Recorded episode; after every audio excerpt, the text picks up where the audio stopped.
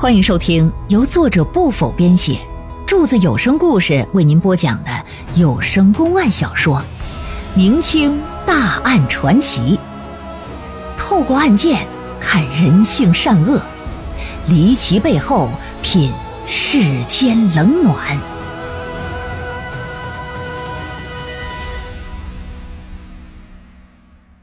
楚雄人妻失踪案第二回。且说这楚雄县城外有个村叫百乐村呐，村子里有口枯井，已经荒废多年了，而且里头啊都是沙石泥土啊，还有一些个没有素质的村民，那往里也会倾倒一些个垃圾。平时啊，本村很少有人到井边但是有这么一天，有个人却来了，而且一屁股啊就坐在井沿上。那么说这人是谁呀？这人呐叫韩小涛，三十来岁年纪，是个酒腻子，没啥正事每天就寻思着怎么喝酒啊，醉生梦死，其他事儿我是一点也不关心。这么一天，韩小涛刚在朋友家里喝完酒，由于喝的太多呀，回村的时候啊，整个人就完全是懵逼的状态，以至于走错了路，哎，这就倒在枯井旁了。此时正值八月份的中午，这天儿也热，这小子喝完酒也犯困，就寻思呀，靠在井边睡一会儿。可是睡了没一会儿，心说他妈的这是谁放屁烂烂肚子了？是坏肠子了？怎么这么臭呢？被一股味儿就给熏醒了。啊！哎呀，我的妈！韭菜屁塞牙的那么臭，倭瓜屁糊嘴的那么臭。电线屁臭一溜，蛤蟆屁臭一坑，糖胀的屁初六臭到初七，初七臭到初八呀！要胀的屁那是不等不等的，啊！深山老林里跑吉普，二分钱的羊杂碎你还要点赌？村子不大，还有牛叫唤，这他妈的是哪的屁呀？啊！这屁简直了，勾点芡那就是屎啊！闻完之后，这整个人当时就醒了一大半。他这么臭，这味儿哪来的呢？这么一闻，打井里来的。这种枯井在八月份的这个季节，里边有点不好的味道，这也正常。但眼下这么臭，这显然这不正常。捂着鼻子，探头探脑就往里看，心说是什么东西掉进去死狗了。定睛这么一瞧，借着日头的光亮，隐约看到好像有个人呢。揉揉眼睛，心说：“难道看错了？”但仔细一瞅，怎么看怎么像是一个人儿。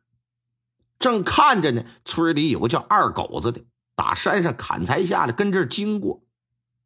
一看有人扒井口往里看，就挺好奇，说：“哎，谁呀？”韩小涛一回头，二狗子刚要打招呼，就也闻着味儿了。哎，哎呦我的妈！涛哥，你往井里拉屎了？去你妈！你往前看看，这井里怎么好像有人呢？啊啊啊！二狗子往井里这么一看，哎，还还真像有个人哎。这臭味儿不是那井里的人发出来的吧？啊，不好！俩人对视一眼，赶紧回去向村长报告。这村长一听枯井里有死人，带着几个人就来了。让那胆儿大的身上捆着绳子，说：“你下去查看查看。”这一看，果真是个死倒，还是个女尸。把尸体从井里拉上来，一看，这腐坏程度非常严重了，那脸都看不清模样来了，也辨别不出来长相了。自己的地界发现了死尸，不是小事，赶紧跑县衙报告。知县马德哈带着衙役仵作，这就来了。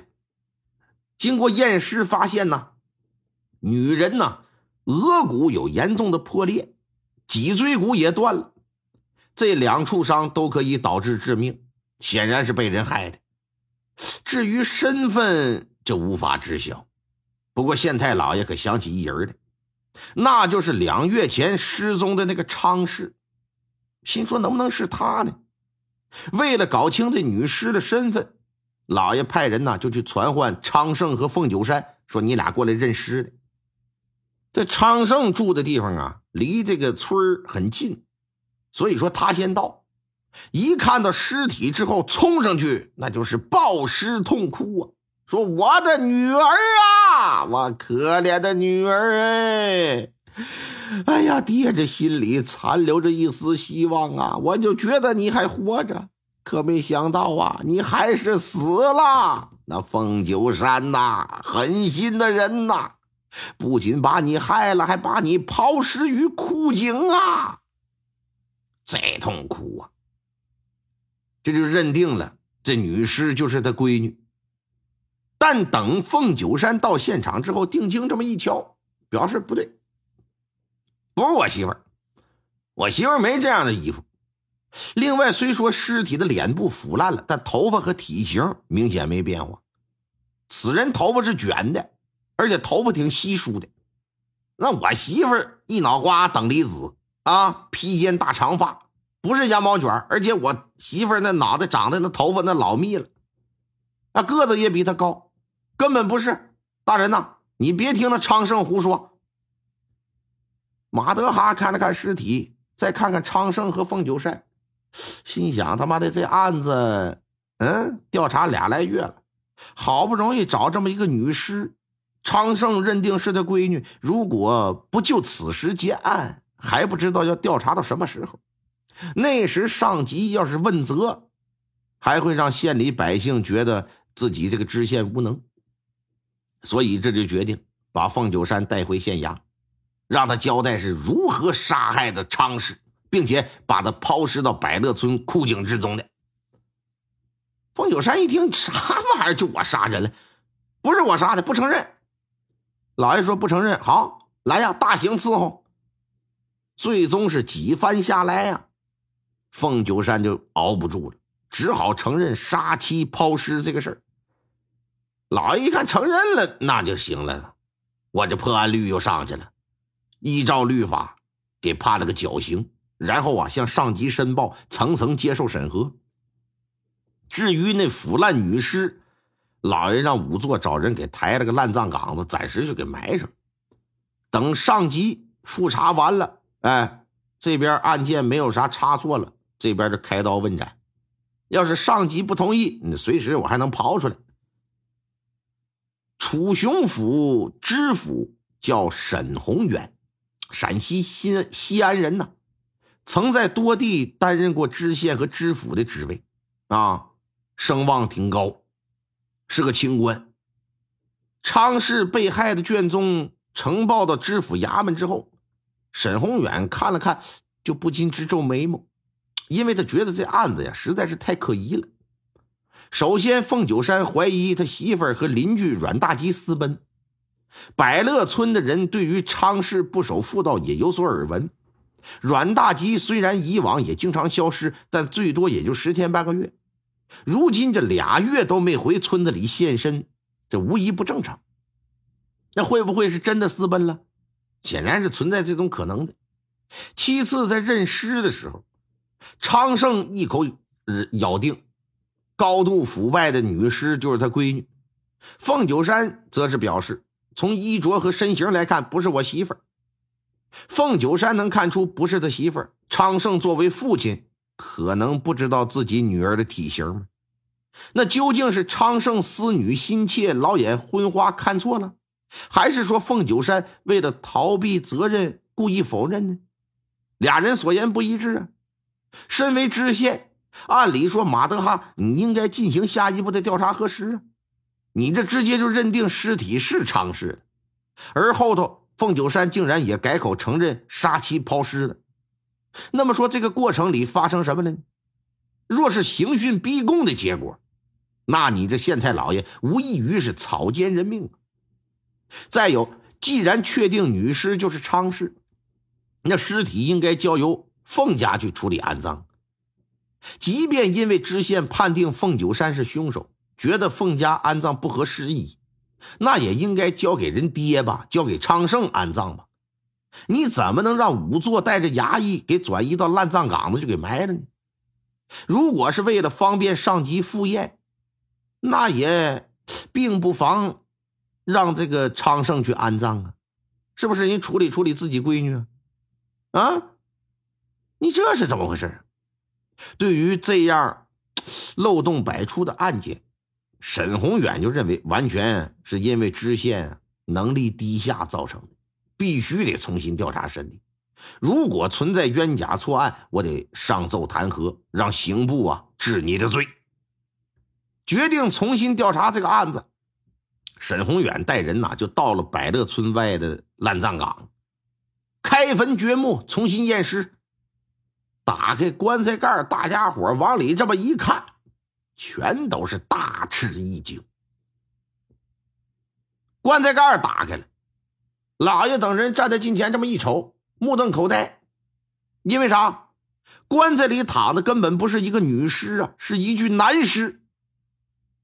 沈宏远一看，就把县衙的仵作就给叫过来，说：“怎么回事？说说吧。”仵作一瞅，扑通往地上一跪：“哎呀，小小小小人不知情，不知情啊，不知情！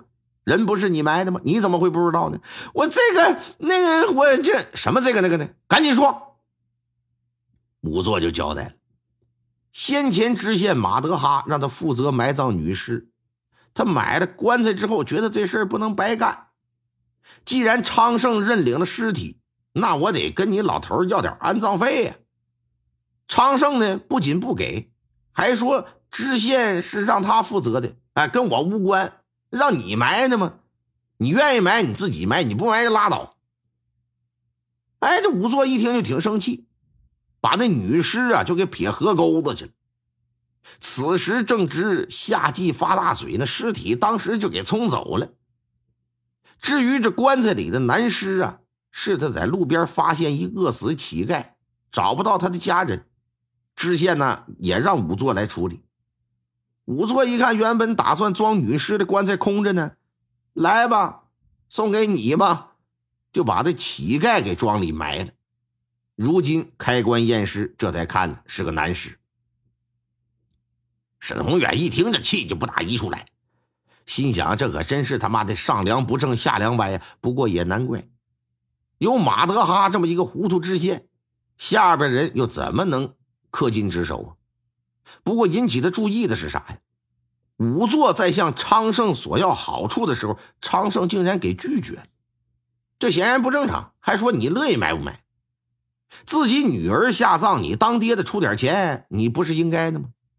你这怎么能是一副事不关己、不关心的在态度呢？难道是他从一开始就看出这女尸不是自己的闺女？但是为了对自己的女婿栽赃陷害，他故意谎称是自己的女儿。为了搞清这事，沈宏远派人去传唤昌盛，你到府衙听审。到了府衙。沈宏远让衙役啊打了县衙仵作四十大板，然后先给扔进大牢，等待发落。这边刚把仵作拖下堂去，那边的昌盛就到了。听众朋友们，本集播讲完毕，感谢您的收听。